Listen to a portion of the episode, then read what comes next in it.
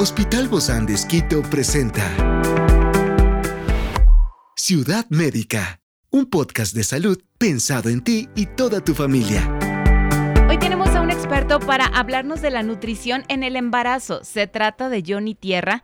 Él es nutricionista dietista con especialidad en nutrición infanto-juvenil del Hospital Bozán de Esquito. Yo soy Ofelia Díaz de Simbaña y estoy súper contenta de disfrutar este podcast de Ciudad Médica en este mundo tan apasionante de la salud. Te invito a que juntos lo disfrutemos. Hablar de la buena nutrición en el embarazo es fundamental para el bienestar tanto de la madre como el desarrollo adecuado del feto, pero también hoy hablaremos sobre los antojos tan comunes en ese periodo tan especial. Por eso estamos con nuestro invitado. Se trata de Johnny Tierra, él es nutricionista, dietista con especialidad en nutrición infanto-juvenil. Gracias Johnny por acompañarnos, bienvenido.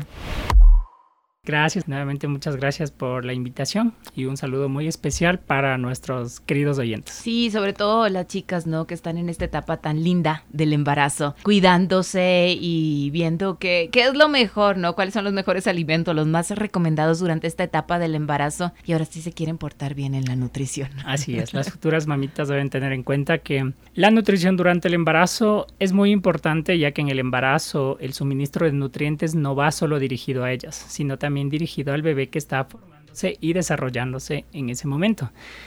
Debemos tener en cuenta que la nutrición en el embarazo es igual que en cualquier otra etapa de la vida. Es igual o incluso más importante. Debemos tener en cuenta que en el embarazo debemos incluir alimentos orgánicos o debe ser por lo menos un 90% de alimentación real Estamos hablando de carbohidratos complejos, de frutas, de vegetales y sobre todo de proteínas magras también. Oye, pero ahí no podemos dejar a un lado todo esto de lo que son los antojos, ¿no? Que también se dan. ¿Esto es un factor eh, de verdad real o es algo que, las mismas mamitas nos inventamos a veces en, en la cabeza? Sí, es un factor real. Lo más común durante el embarazo son los antojos y también las náuseas por cierto tipo de alimentos. las dos son reales. Las dos son reales. Ajá. Esto se debe a un cambio en el nivel hormonal de la madre y sí, los antojos son más frecuentes incluso que las náuseas. Pero también se les dan a los papás, dicen algunos, ¿no? Sí, esto tiene que ver igualmente con un tema hormonal, ¿ya? debido a que la mamita que se encuentra embarazada segrega una cantidad mucha más alta de hormona y esto se puede transmitir a nivel de piel. ¿Ah, sí? Entonces, en muchas ocasiones el padre, en este caso, siente las mismas molestias o los mismos achaques que la mamita también. Comparten el malestar. Ajá, y se van ahí apapachando mutuamente, ¿no? Pero los antojos, he escuchado de, de muchas amigas que me dicen, los antojos los tuvo mi esposo, más que yo. Así es, ajá, depende mucho de la cantidad hormonal. Ahora, es importante saber cómo manejar estos antojos. Si bien es cierto, hay una mayor eh, cantidad de antojos durante el embarazo, pero lo importante es saber manejarlos o al menos minimizar este efecto durante el embarazo. Porque los antojos no son regularmente muy saludables, ¿no? Exacto, los antojos normalmente eh, detonan por algo muy dulce, por algo muy salado o por algo frito. O combinaciones muy raras. O combinaciones muy raras, exactamente. Ahora, un consejo o un tip bastante bueno para el manejo de los antojos durante el embarazo, ejemplo, es el aumento de la fibra alimentaria. La fibra está contenida principalmente en la cáscara de las frutas, en los vegetales crudos y sobre todo en los frutos secos. Entonces es importante cuando tengamos algún antojo o sea muy frecuente el antojo, incluir en alguna de estas comidas o una frutita o una ensaladita o bien sea un puñadito de frutos secos. Esto va a ayudar a contrarrestar mucho. De seguro estoy escuchando a nuestras amigas y Johnny, esos no son mis antojos. Exactamente. no es lo que yo quiero. Eh, los antojos em, se presentan primero que nada de manera inesperada en cualquier momento del día, pero no siempre los antojos son lo más saludable. Es por eso que tenemos esta alternativa. Ahora, hay que etiquetar en un ladito, ¿no? Antojos y ya saber ahí, frutas, o frutos secos. Frutas, frutos secos o una ensaladita. Una ensalada. Experiencias excepcionales son el motor que nos anima a trabajar por la salud integral de nuestros pacientes. Expresamos el amor de Dios para dar prioridad a la vida por sobre todas las cosas. Seguimos con nuestro compromiso, la seguridad del paciente. Hospital Bozán de a la gloria de Dios y al servicio del Ecuador. Ahora, la indicación de que incluyamos alimentos ricos en fibra nos sirve en doble efecto porque la fibra igualmente nos ayuda a mejorar el tránsito intestinal para corregir un problema que es muy frecuente en las embarazadas, que es el estreñimiento. ¿Ya? Entonces, ah, podemos magnífico, entonces. Sí, podemos hacer que a la par a la que calmamos el antojo, podemos mejorar también el tránsito intestinal, que es lo más común. Ahora te van a decir, bueno, este no era mi antojo, pero eso es lo que tengo en mi lista. Al menos se sacia esa ansiedad de ese momento. Sí, se sacia la ansiedad. Aunque no sea el antojo que quería. Aunque no sea el antojo, sí. Porque la fibra es la que hace este efecto. La fibra es el único componente alimentario que no se destruye en ninguna parte del tracto ah, digestivo. Entonces la fibra en el organismo causa que primero el vaciamiento gástrico sea más lento. Por ende la mamita se siente saciada durante un tiempo mucho más prolongado. Esto evita que esté comiendo a cada rato y sobre todo antojos. Exacto, y sobre todo disminuyen los periodos de ansiedad. Mm, y otra cosa, a nivel intestinal igualmente, como ya mencioné, ayuda a prevenir el estreñimiento, pero sobre todo a mantener normales los niveles tanto de grasa como de glucosa. ¿Y hay algo por ahí que ayude a las mamitas en estos vómitos, en estas náuseas, dentro de la eh, alimentación o la buena nutrición? El tema de las náuseas o el reflujo es lo más común igualmente durante el embarazo, debido a que el, el, bebé va ganando espacio al momento que va creciendo. Aquí la recomendación es tratar de disminuir, no quitar, disminuir los alimentos estimulantes. ¿Qué tipo de alimentos estimulantes? alimentos picantes, ah. alimentos con mucha grasa, el chocolate, la canela o la menta, por ejemplo. Debido a que estos alimentos producen mucha acidez en el estómago. Entonces, esto propicia mucho más el reflujo. Y si la persona ya de por sí tiene náuseas durante el embarazo, pues es mucho más frecuente que la persona vomite o tenga reflujo. A mí me ayudaban las galletas saladas, recuerdo. Sí, es que los carbohidratos en este caso ayudan a disminuir este ah, proceso. Pero no podemos llenarnos de carbohidratos. Por supuesto. Ajá, debemos tratar de hacer la comida, como les mencionaba, lo más variada posible. Debe ser por lo menos un 90% de comida real. Sobre todo en las mañanas, ¿no? Es cuando dan más náuseas. Sí, sobre todo en las mañanas debido a qué? Eh, debido a que en las mañanas el niño está un poquito más activo, está en mayor movimiento. Ya se despertó. Exacto, y el tema de la presión a nivel estomacal aumenta también. Entonces, mm. esto es lo que genera en este caso o el reflujo o el vómito. Ah, ok. Entonces, la clave es... La clave es comer de manera balanceada.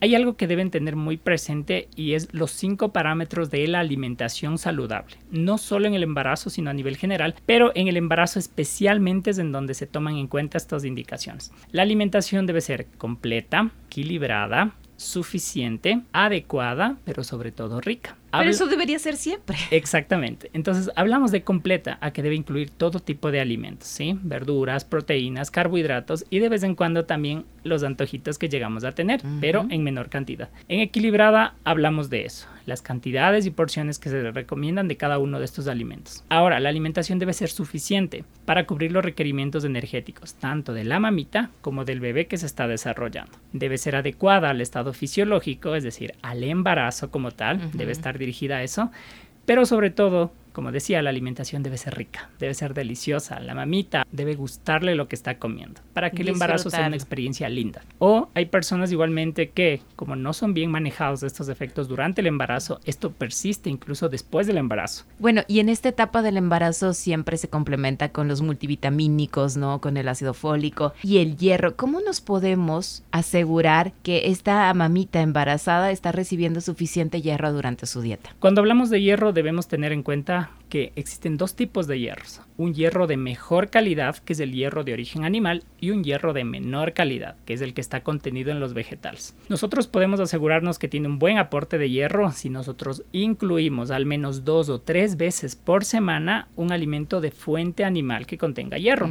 Las carnes rojas, por ejemplo, los huevos o el hígado, que tienen una cantidad muy alta de hierro. El hígado es una víscera, ¿no? El hígado es una víscera. Y es saludable para, para ese momento. Exactamente, porque el contenido de hierro es bastante alto. Tenemos, por otro lado, al hierro de origen vegetal también. El inconveniente, puedo decir, con este hierro, en cambio, es que es un hierro de menor calidad. Y para que pueda ser absorbido, necesita obligatoriamente estar complementado por algún alimento cítrico, porque el hierro se combina con el ácido ascórbico para poder ser eh, ah. absorbido. Entonces, en este caso, necesitamos complementar las ensaladitas, por ejemplo, ya sea con limón o con alguna fruta cítrica para potenciar su absorción. Qué interesante, pero eso nos sirve para todos. Para todos a nivel general. No solamente en el embarazo. En este punto de la nutrición también viene bien importante el peso, porque la mayoría de mamás no queremos subir de más, sabemos que hay un porcentaje. ¿Cuánto se debe subir mes a mes? En promedio, en la totalidad del embarazo deben subir entre 11 y 12 kilogramos. Este valor puede variar dependiendo del peso en que la mamita inicia el embarazo. Si la mamita inicia con desnutrición o con bajo peso en el embarazo, va a ser mayor el requerimiento de ganancia de peso. Más de los 11 o Más de los 11, puede llegar hasta los 16 kilos. Y en el caso, en cambio, de las mamitas que inician el embarazo con sobrepeso u obesidad, la ganancia de peso es menor. Ahí se trata de que no superen los 8 kilos durante el embarazo. Para eso sí se necesita ir con ustedes, ¿verdad? Los especialistas. Por supuesto. Nosotros ahí valoramos... con los ginecólogos. Ah, exactamente. Nosotros ahí valoramos el peso con el que inicia el embarazo, pero sobre todo la velocidad de ganancia de peso. Porque eh, independientemente de cómo inició el embarazo, va a ganar peso. Pero debemos ver la velocidad. A ver si está ganando suficiente o está ganando demasiado para poder hacer las correcciones en este proceso y evitar las complicaciones al momento del parto, porque si la mamita llega o con bajo peso o con sobrepeso al final del embarazo, esto necesariamente va a tener algún tipo de complicación. Entonces, sobre todo en el bebé, ¿no? En el bebé, sí, en el bebé y en el momento del parto para la mamita también aumenta el riesgo. Entonces, nosotros tratamos de disminuir el máximo las complicaciones que puedan eh, acarrear este proceso. Ciudad Médica. ¿Hay algunos alimentos que se deban evitar en el embarazo? Sí, hay alimentos que se recomiendan no evitarlos en su totalidad, pero sí minimizarlos al máximo. Por ejemplo, el consumo de los embutidos. Debido a que los embutidos. en todo. debido a que los embutidos, más del 90% del embutido es grasa, y adicional a esto, los componentes que utilizan a manera de conservantes sí son perjudiciales, tanto para la mamita y sobre todo para el bebé que está en desarrollo.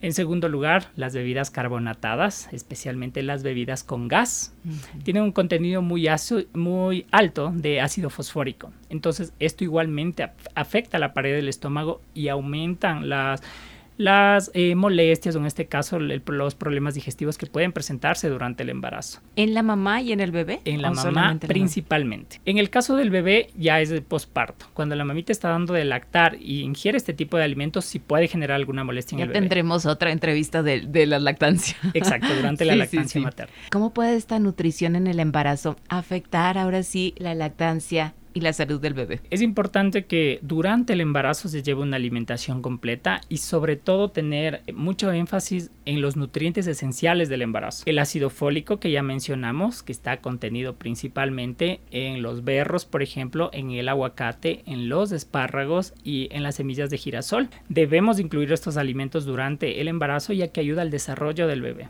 ¿sí? al desarrollo en todo sentido, sobre todo al desarrollo del sistema nervioso. Necesitamos hierro para evitar la anemia en el caso de la mamita y para mejorar el crecimiento del bebé en su estado intrauterino.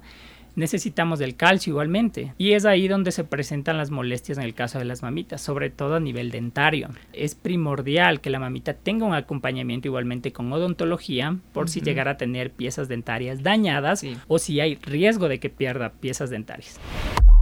Y por último, la vitamina D. La vitamina D es igual de importante que los otros nutrientes. La vitamina D la, podemos tomar a manera de comprimidos, pero también la podemos obtener de manera natural a través de la toma del sol. Gracias, Johnny Tierra, nutricionista y dietista del Hospital Bozán de por habernos acompañado. Te espero muy pronto. Muchas gracias por la invitación. Esta es una producción del Hospital Bozán de con el apoyo de HCJB. Encuentra este podcast de salud en las redes sociales como Spotify, SoundCloud y todas las plataformas digitales. Gracias por acompañarnos en este capítulo de Ciudad Médica, un espacio para tu salud. Hasta la próxima.